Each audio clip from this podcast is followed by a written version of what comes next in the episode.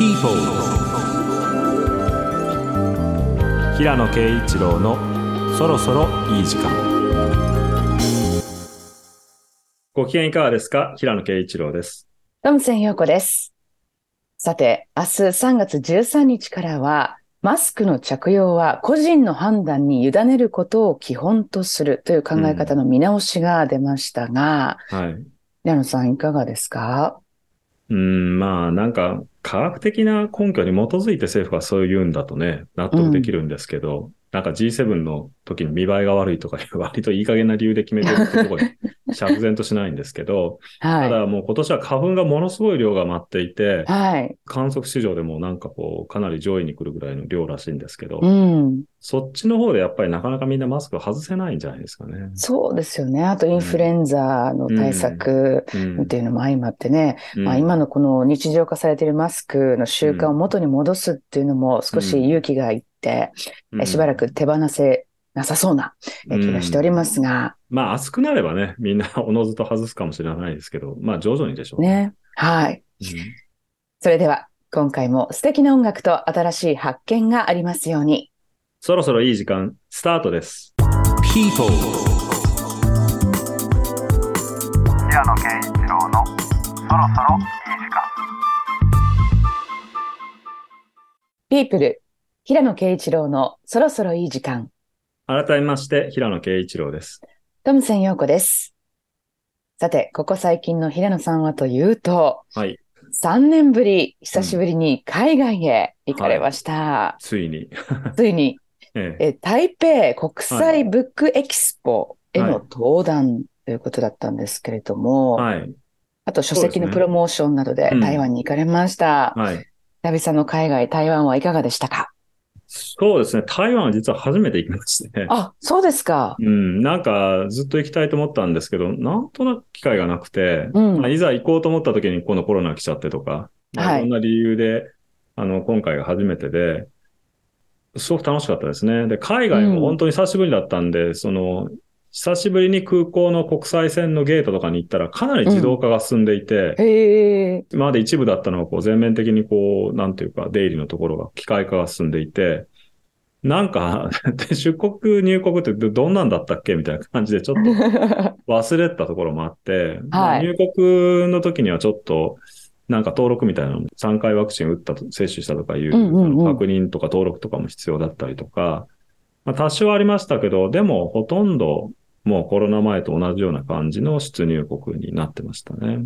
インスタグラムで拝見しておりましたけれども、うんはい大盛況でしたね。そうですね。あの、まあ、台湾で本が4、5冊ぐらい、あの、刊行されてるんですけど、結構、あの、やっぱり、好きで読んでくれてる読者がたくさんいるってことが今回分かって。はい。で、まあ、ブックフェアって大体、こう、台湾だけじゃなくて、いろんな国でやってる時に、まあ、いろんな海外の作家をゲストに招いて、公開のトークショーやったりするっていうのが、まあ、よくあるんですけど、ちょうどある男の映画が公開されてるっていうこともあって、その僕が現地で、まあ、台湾の作家と対談したりとか、インタビュー受けたりとかっていうことがいろいろあって、実際ね、2泊3日しかいられなかったんで、本当にもう弾丸だったんですけど、えただすごく歓迎してもらえて楽しかったですね。えね実際そのファンの方とも直接、こう、うん。なんかお話をされているっていう、そういうシーンの写真をはい。拝見しましたけれどもはね、うんこう、あの、ダイレクトにその感想をいただけるっていうのはやっぱり嬉しいですよね。やっぱり嬉しいですよね。うん。あの、本当にそれは、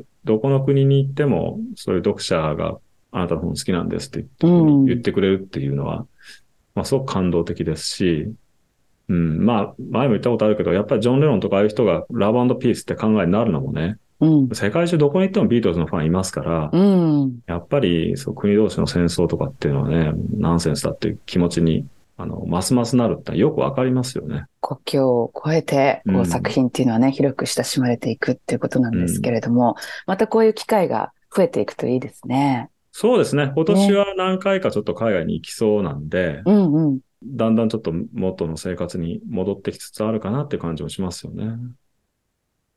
そして、えーこちらは前回も触れたかと思うんですが、朝日カルチャーセンターで開催のオンライン公演に平野さんがご出演されます。はい。テーマが三島由紀夫後期の思想と行動。うん。対談形式で行われますが、はい。対談のお相手が、白百合女子大学教授で三島由紀夫研究者の井上隆さんです。はい。はい。まあ、井上さんはもう日本だけじゃなくて世界的に三島研究の第一人者と呼ぶべき人で、まあ、この10年ぐらいずっと交流があって、あの、折に触れていろいろ対談したり、まあ、個人的にちょっとお話したりとかっていう関係が続いてるんですけども、はい。まあ、あの、僕の三島由紀夫論もようやく、ようやく。4月、4月に刊行できることになりまして、お めでとうございまあ、まありがとうございます。まあ今、ゲラの 2,、まあ、2項目をまあちょうど見直し終わったぐらいのタイミングで、まあ今度こそちゃんと刊行されると思うんですけど、その三島由紀夫論の特に北条の海論っていう最後に書いた部分の執筆中も結構やっぱりいろいろちょっとメールで質問させてもらったりとか、はい。それに非常にあの実証的な研究の観点から助言してくださったりとか、うん。っていうこともあって、で、まあ三島って言ってもこう、二十数年ぐらい、まあ45歳で亡くなるまでの間の創作活動の中で、まあはい。変遷もあるので、特にまあ後期の思想っていうんですかね、30代後半ぐらいから、まあ亡くなるまでの間に彼がどういうことを考えていたのかっていうところを中心に当日はお話したいなと思ってます。えー3月25日土曜日18時30分より開始です。はい。えーそして平野さんによる文学解説が聞ける文学の森、えーツイッターもあるということなんですけれども、まあ、引き続き小説をより深く味わうための視点と情報をお届けしているはい、そうですね。まあ。月にはい。1回読書会みたいなことをオンラインで今開催してまして、それはいの告知のアカウントを作ったんですね。ちょっと前に。それで、うんうんまあいろいろ世界文学の紹介とかを行っているので、まあぜひ、あの皆さん興味があればフォローしていただいて、文学の森にも参加してください。時間をかけて味わうっていうところがいいですよね。今の時代何でもこうクイッククイックなんですけれども。うん。だから、文学の森も3ヶ月に、3ヶ月かけて1作を読むみたいな、あのあペースのでそんなにかけるんうんええ結構あの忙しい人でも参加できますし、あの、うん。作者だとか翻訳者だとかにゲストに来てもらうとか、いろいろな工夫をしているので、楽しめるんじゃないかなと思います。はい。こちらもぜひチェックしてみてください。では本日の1曲目です。ベロニク・サンソン、バーナーズ・ソング。People 平野啓一郎のそろそろいい時間。お送りしたのは、アルバムハリウッドからベロニク・サンソン、バーナーズ・ソングでした。はい。フランスのキャロル・キングと称された、まあ、フレンチポップスの非常に有名な歌手なんですけども、77年リリースのアルバム、思い出のハリウッドからですね。で、まあ僕あんまり実はね、この人知らなかったんですけど、ネットでちょっと最近知って、まあ非常にこうファンキーでソウルフルなうん。音楽で、へえと思ってちょっと取り上げてみたんですけど、まあ当時彼女は結婚、出産、離婚、それから、まあアルコール中毒とかですね、いろいろ私生活の上でもなかなか、あの、波乱万丈な時期だったようなんですけども、あの、西海岸からね、レイ・パーカー・ジュニアとか、ハービー・メイソンとか、まあおなじみのミュージシャンたちも参加していて、すごく、あの、いいアルバムになってます。いいアルバムなんで、あの、ちょっと気に入って聴いてました。うん。この曲に関しても BPM をもう気持ち早くしたらこう、うんディスコソングっていうね、そうですね。感じありますよね。えーちょちなみにこれ、カッコの中、カッコがあるんですけど、タイトルの副題みたいな感じで。これはフランス語ですか、あ、そうですね。イルネ・ニュルパークっていうのはね。えーうんあ、ちょっと読めないので省略してしまったんですけれども、うんはい、えーベロニク・サンソンの Burner's Song お届けいたしました。さて、この一月気になった話題はというと、こちらです。ファレル・ウィリアムス、ヴィトンのメンズクリエイティブディレクターに就任。はい。えーこの度、ルイ・ヴィトンは熟考の末、うんヒット曲、ハッピーなどで有名なポップスター、ファレル・ウィリアムスさんをメンズコレクションのトップに任命しました。まあ、これはすごいびっくりしましたね。やっぱりはい。うん。まあ、バージル・アブローが期待されつつ、まあ、亡くなっちゃって、ええ彼やっぱ結構スター性もあったし、その後どうするんだろうっていうようなことで、今シーズンはね、そのデザインチームが作った、あの、ディレクターなしでやるっていうことになってるんですけど、で、いろいろ噂飛び交ったんですけど、まさかね、ファレル・ウィリアムスになるとは全然思ってなかったんで、はい。できるのかなっていうふうにちょっと思ったんですけど。ちょっとね、うええん、なんか、アディダスとのコラボとかうんうんはちょっと、あの見ていて、靴買ったりとか僕したことありますけど。ああ、そうですか。はい。でもそれとやっぱり年2回シーズンドンとやって、まあ、ビタンその間今もこういろいろなあのラインとかも年中ずっと出し続けてますかうんら、うん。それに関わるの大変だろうなと思いつつ、はい。デザインチームがかなりしっかりしてるので、うん。まあスターを連れてきて、彼にこうディレクションしてもらいながらっていう方が実は賢いのかなみたいな気もちょっとしつつ、うん。でも楽しみですね。そうですね。まあ、ちなみにファレルは過去にもルイ・ヴィトンとコラボレーションしたことがあって、うん。その時はサングラスとかジュエリーのデザインを手掛けたそうです。うん。でさらに2000年代初頭には日本人デザイナーの2号と組んで、うん。ファッションブランドビリオネアボーイズクラブを立ち上げるなど、まあうん。ね、もともとおしゃれさんですし、ファッションにも造形が深いことでも知られていますからね。うん。そういう意味では期待大ですけれども。ただね、やっぱり、されてるデザイナーもいっぱいいるんでしょうね。いや、そうでしょうね。そりゃないよ、みたいな。ええ急に横入りされたみたいなうね。んなんかでもね、彼のテイストは結構可愛いんですよね、ちょっと。あうーんのバージルとかよりもまた。あ、そう爽やかだ。し、うまくいけばね、すごく売れる服になるんじゃないかなって気もしますよね。そうですようんね。でも、ビトンはね、やっぱ僕ちょっと偉いなと思ったんですよ。まあはい本当に、まあ世界最大の規模の企業ですし、はい。本当にこう、フランスのね、伝統的なブランドですけど、やっぱり最初のマーク・ジェイコブスから始まって、すごくこうデザイナーは攻めてるんですよね。全全然フランス人にこだわったりもしてないし、うんうん。で今回の人選とかも、やっぱり保守的じゃないっていうんですかね。うんそれはすごいなと思いますよね。時代に合った、こう、うんデザインっていうか、ね、まあ、伝統、古き良きっていうのももちろん重んじつつではあると思うんですけれども、まあチャレンジングにうんやっていくってことですよね。うん服とか時計とか始めたのは遅かったんで、うんまあ、その分自由っていうところもね、あるとは思いますけど、まあそれにしてもね、やっぱり攻めてるなと思いましたけどね。平野さんご自身が気になっているブランドなどで何かプロデュースしてみたいものなどありますか？え僕が？はい。いや、ないです。ない、ないですか？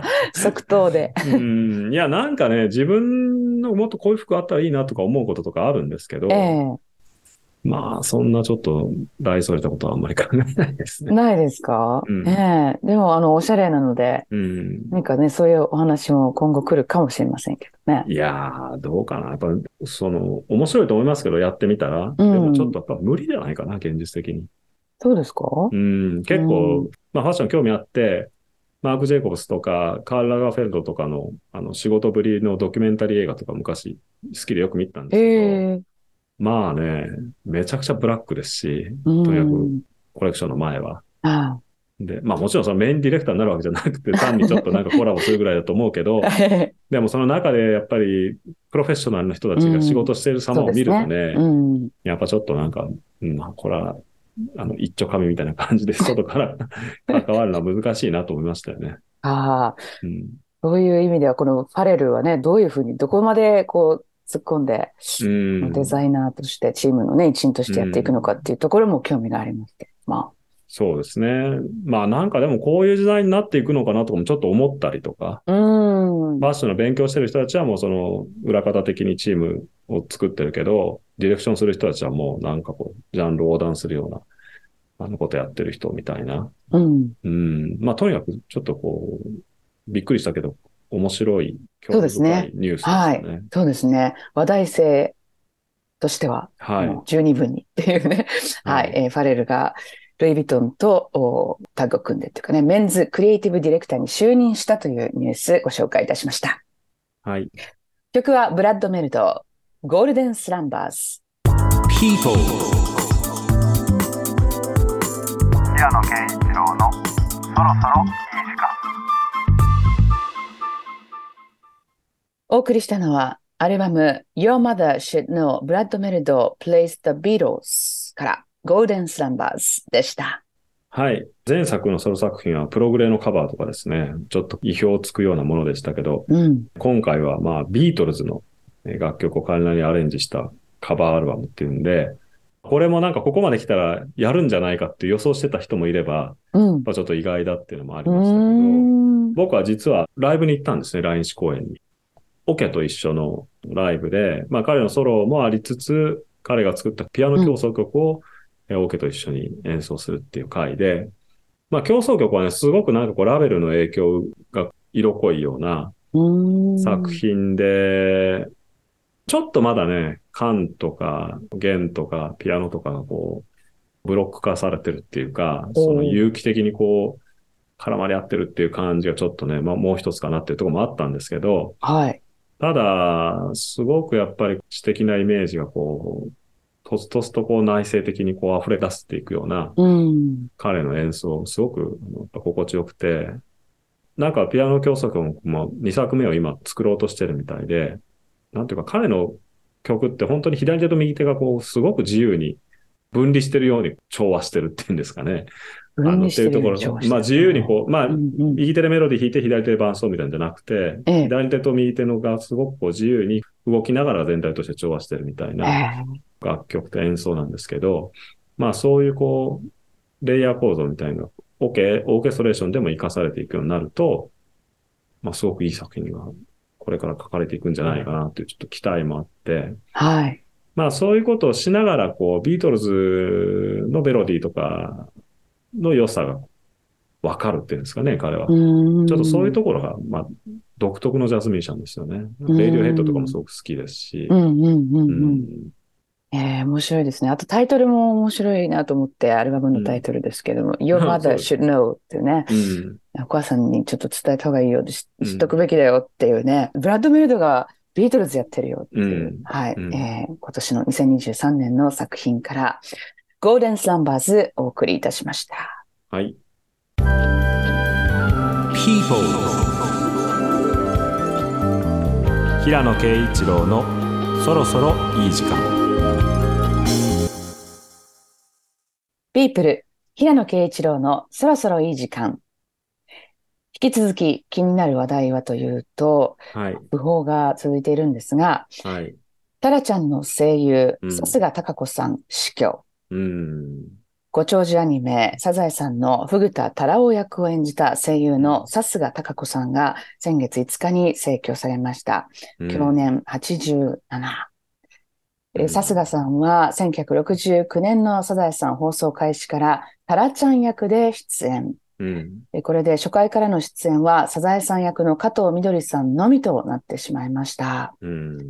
加藤さん曰く、サザエさんの初回放送から50年以上、ずっと一緒に家族として歩んできたさすがさんについて、うん。さすがちゃんがいるうちは私も頑張らなきゃと思っていたので、いなくなって本当に寂しく悲しい気持ちです。とうんコメントを述べました。うん。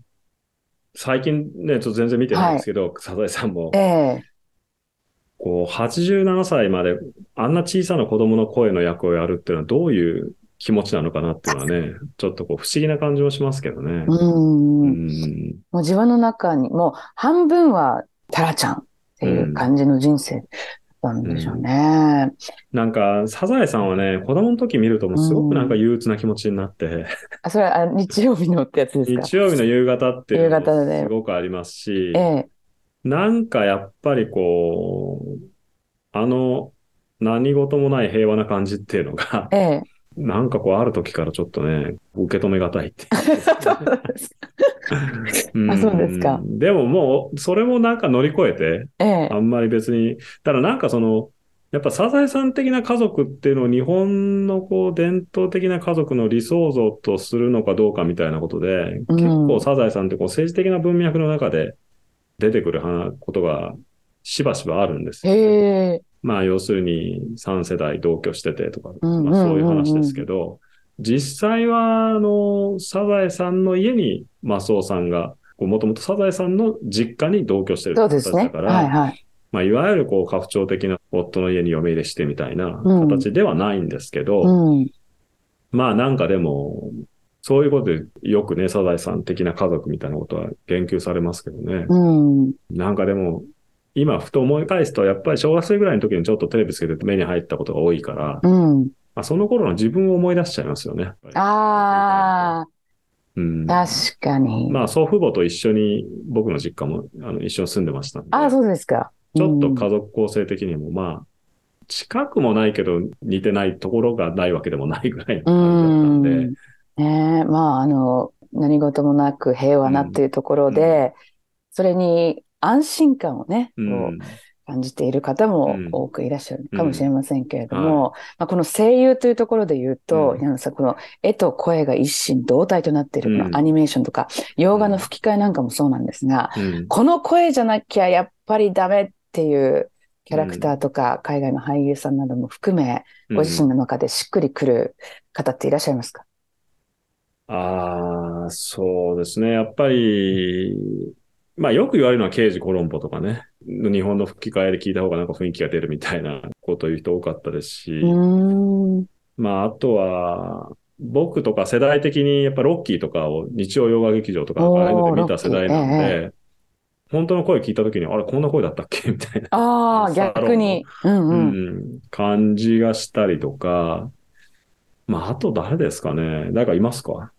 私は世代でやっぱりこのアニメで言うとドラえもんですかね。大山信代さんの声がやっぱり今はね違う方ですけれども、あとはドラゴンボールの悟空とかね、ああ、野沢雅子さんとか、もう絶対にこの人じゃないと困るっていう、うん やっぱり、やっぱいらっしゃいますね。うん、でもうちの子とかやっぱりネットフリックスで昔のドラえもんとか見たらすごい違和感あるみたいですね。あ逆にね、うんまあそういうもんでやかっ。ぱり今のこういうのがいいって言いますね。ううんん。ちょっとね、可愛すぎるんですよあーね、今の声は。我々世代からすると。うんうんまあでも大山信代さんもやっぱり初期から最後の方にかけてやっぱ声相当変わってますよあ、ね。そうですか。うん。そうですか。まあやっぱ年齢が年齢なんでしょうがないと思いますけえど、え昔の声は最後の方の声と、うん、やっぱ結構違った気がしますね。まあね、でもそれは、まあ、致し方ない部分ではあるのかなと思いますけどね。はい。タラちゃんの声優、えさすが高子さん死去ということで、改めてご冥福をお祈りいたします。はい。曲は、ボニー・レイト、Nick of Time。People, 平野啓一郎のそろそろいい時間お送りしたのは、アルバムのタイトル曲、ボニー・レイト、Nick of Time でした。はい。先日ね、グラミー賞が発表されたんですけども、はいまさかのというか、うん最優秀楽曲賞に選ばれたのがこのボニーで、うん。えーまあその曲自体はね、Just Like That っていう、まあちょっと違った曲なんですけども、ええまあ、なんていうんですか、ちょっと若干物議を醸しましたよね。えうん。で、実は僕あんまりちゃんと聞いたことがなかったんですけど、はい。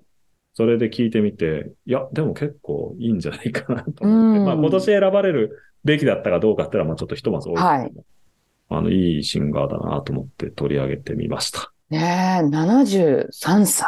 うん。ねえ。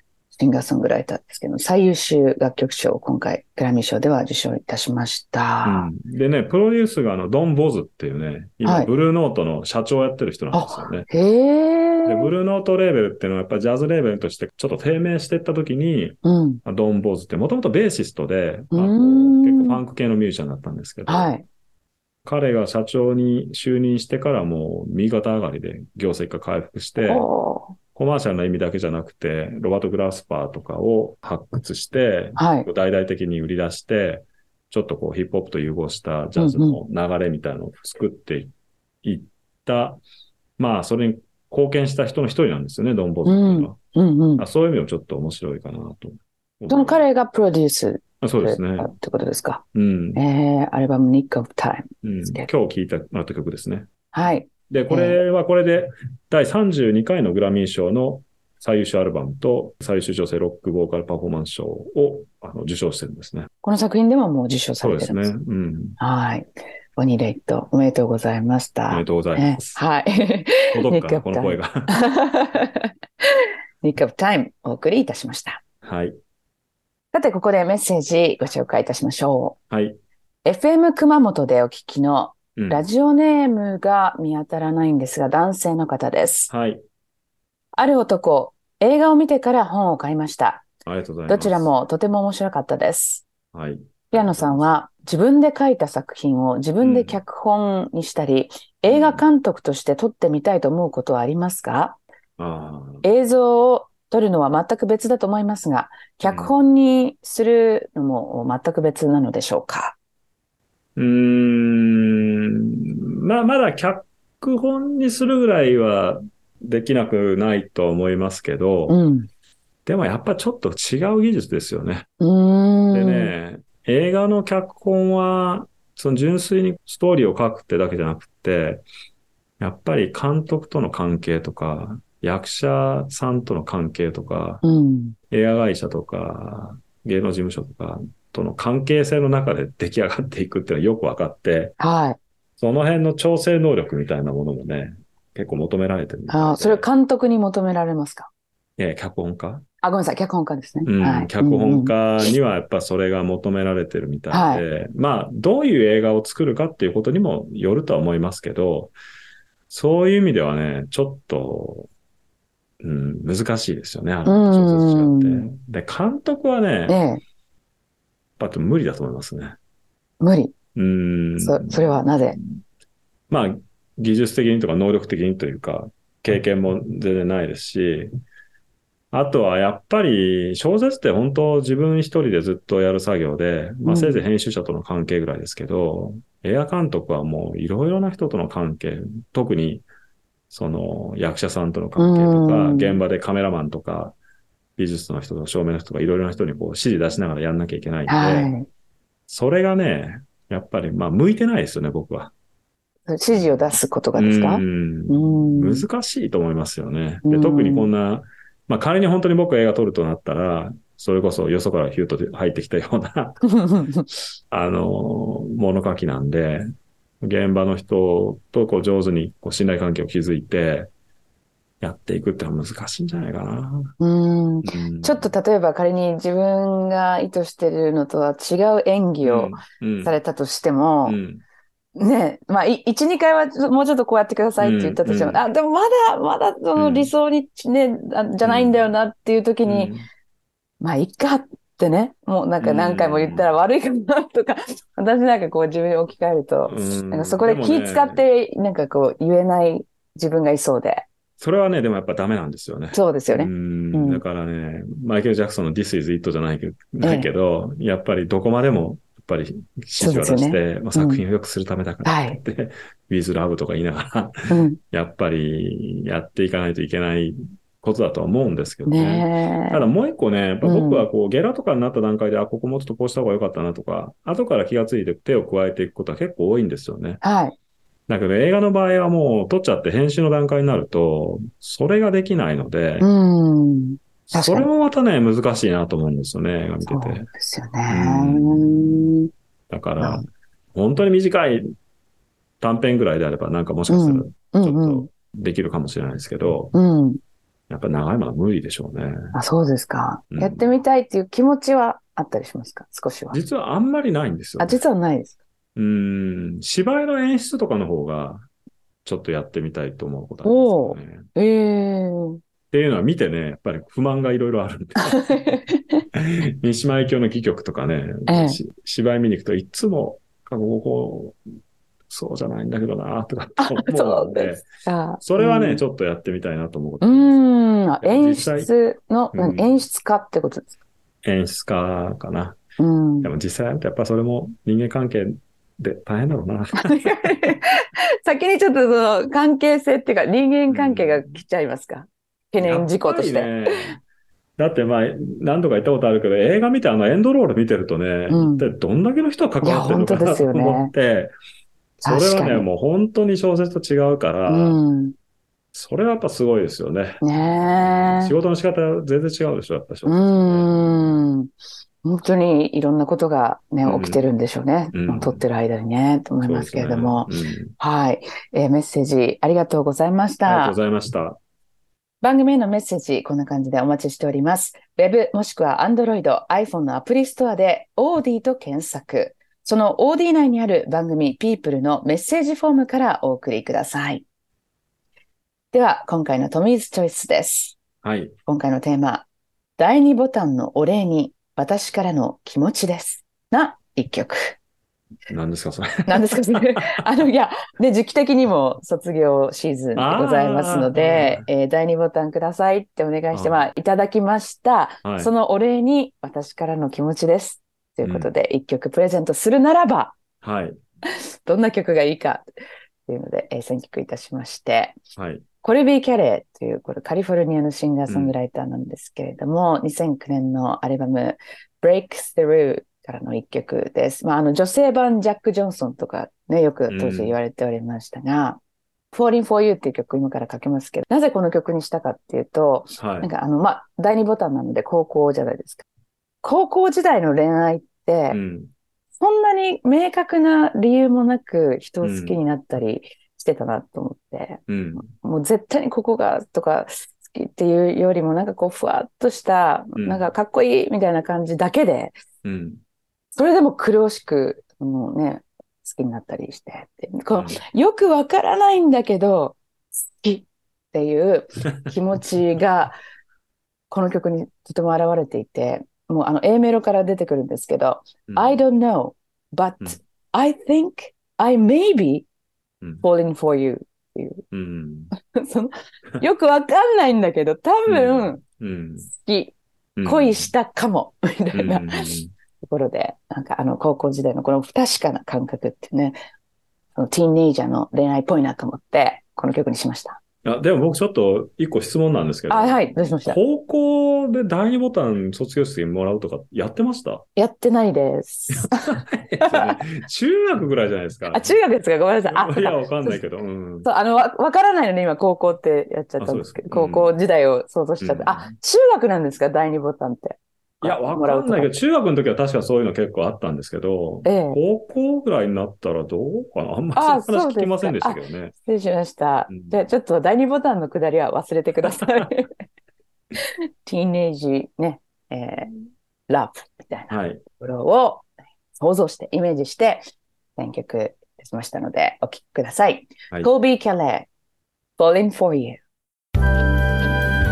People 平野啓一郎のそろそろいい時間。トミーズチョイス、今回は Kobe Calais のナンバーお届けいたしましたが、平野さんはいいかがでしたでしょうか、爽やかな曲で。いや、いいんじゃないですかね。なんかその、ボタンの話が出ちゃったって、どういうシチュエーションかなっていうの、そっちの方が気になっちゃって、なんか あ、そうですか。うんまあでうんも、あの、いいと思いますね。ねえ、なんか、いや、I think I like you っていう、うん。多分、そういう感じがするっていうね、うんうん、初々しい恋愛をイメージしたんですけど。そう言って、相手に何て言ってもらうのがいいんですか？え、I think I like you って言って、うん。なんて言う、あ僕はそう言われたとして、ええ、なん、なんて答えるのかなみたいな。ああ、なん、なんて答えます？なんか、よくわかんないけど、うん。好きです。多分好きって言われたらどう、どう返しますか？ああ、はあ、とか言いそうですね。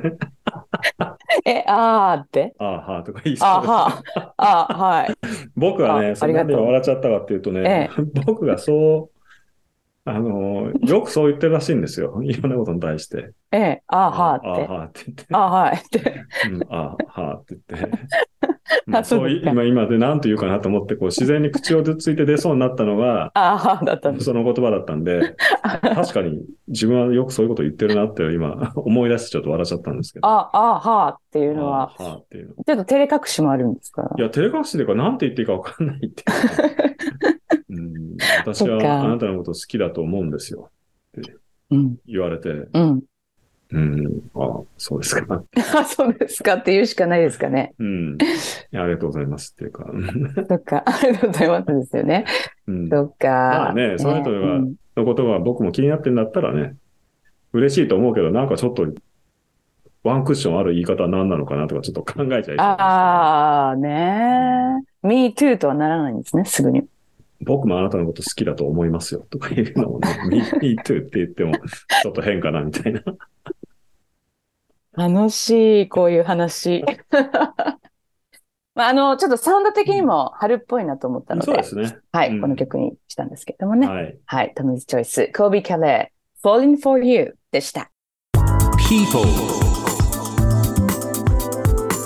平野啓一郎のそろそろいい時間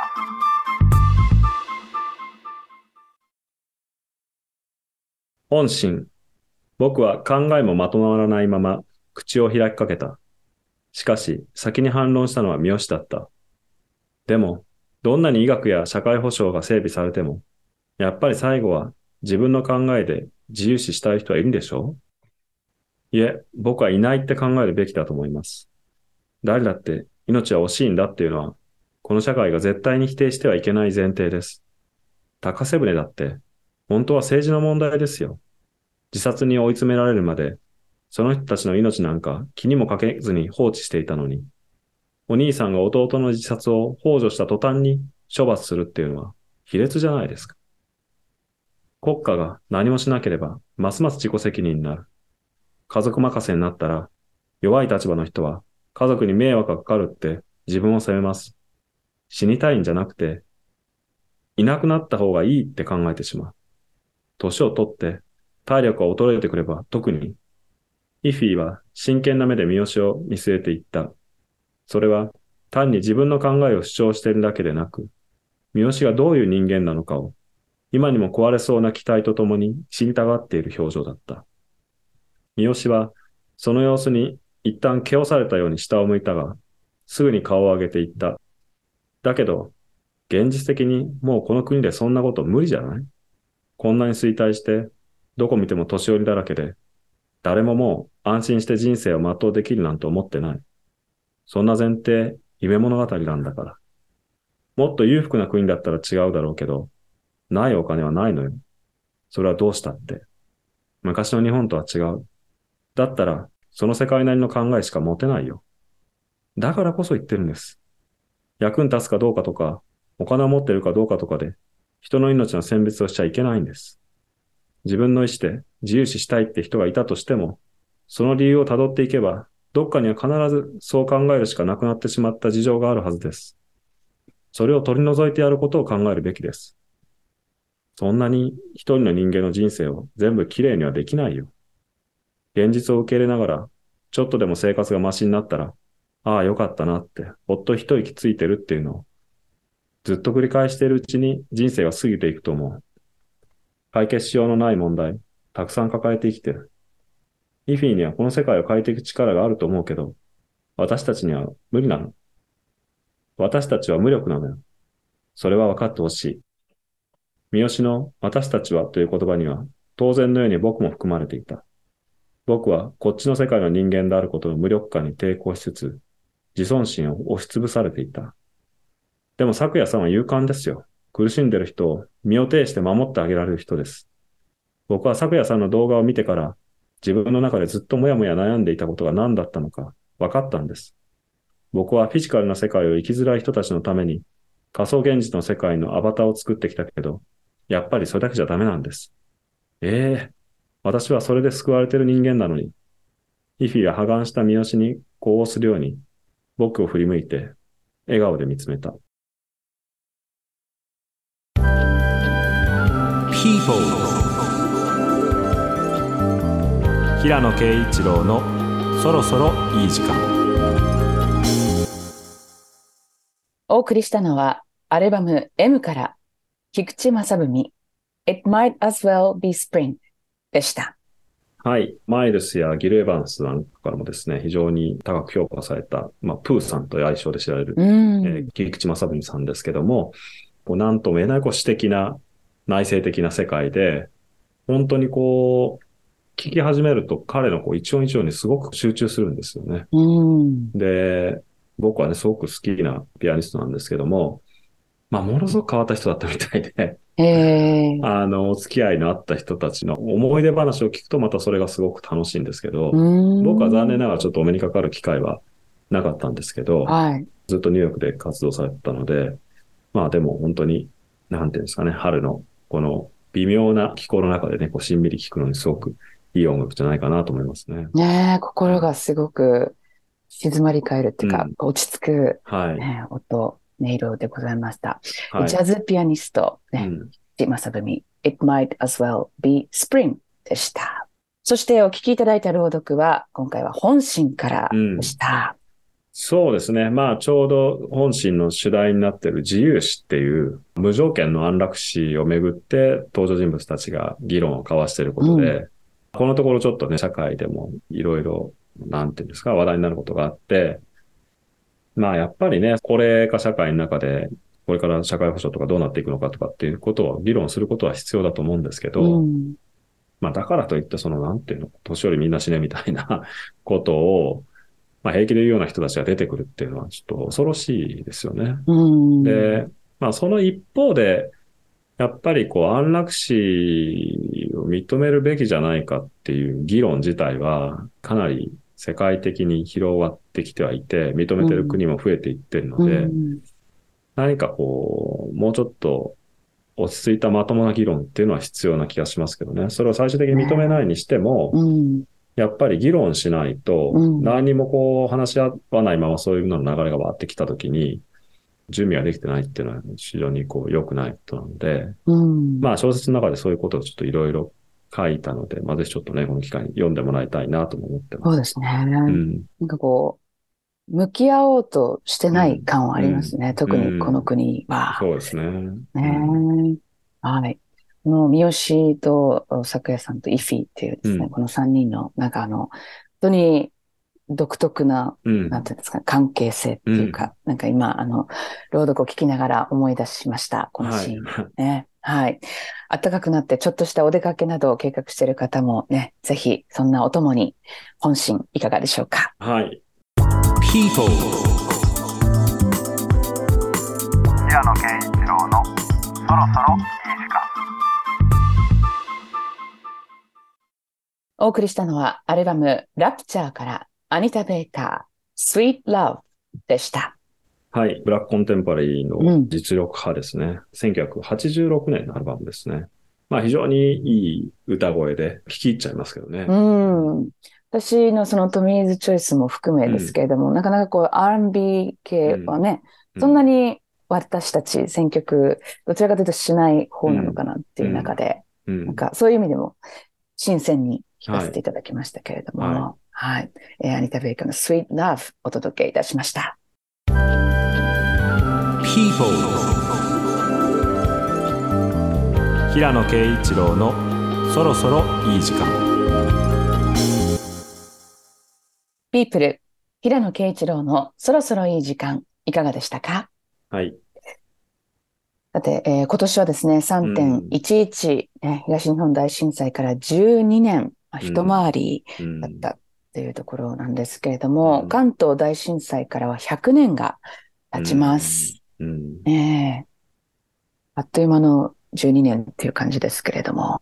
そうですね。ちょっと信じられないぐらいの速さですけどね。はいまあその間にやっぱりいろいろ社会も揺れ続けましたよね。頑張んなきゃみたいなとこからこうナショナリズムが高揚したりとか、脱原発に向けて突き進んでいたのに、なんかここに来て後戻りしてるみたいなこととか、うんまあちょっとやっぱ考えさせられる12年でしたね。で、被災者の方もやっぱりその中でいろんな生活があったと思いますし、まあ身近なところで言うとね、やっぱうんり震災の後、防災グッズっていうか保存食とかを買ったんですよね、僕うんうん。だけど、幸いと言うべきかもしれないですけど、結局お水とか、そのいろいろな非常食とか使わずに済んだので、はい。それの賞味期限とか、あのだいぶ切れたんで、処分したりとか、まあ水は水でちょっとこう、観葉植物あげたりとか、うんうん。いろいろな使い方をして、もう一回ちょっと買い直したものとかもありますけどね。はい。こういった、まあ、半年に2回ぐらいですかね、って言われてますけれども、防災グッズの改めて確認、中身の確認だったりとか、うん。あと家族でね、どこに集合するかなどなど、うんそういう話し合いの機会っていうのをね、やっぱり設ける時期にしたいですよね。そうですね。はいうん番組へのメッセージお待ちしております。ウェブもしくは Android、iPhone のアプリストアで OD と検索。その OD 内にある番組 People のメッセージフォームからお送りください。また、ウェブサイトノート、音声配信プラットフォーム、Spotify、Apple Podcast、Google Podcast、平野さんの YouTube 公式チャンネルでも過去の放送の一部を聞くことができます。それもぜひチェックを。来週のこの時間は、広金健一さんが担当する People 編集長お時間ですをお送りします。平野啓一郎のそろそろいい時間。お相手は、平野啓一郎。そしてトムセン陽子でした。それでは。People 平野啓一郎のそろそろ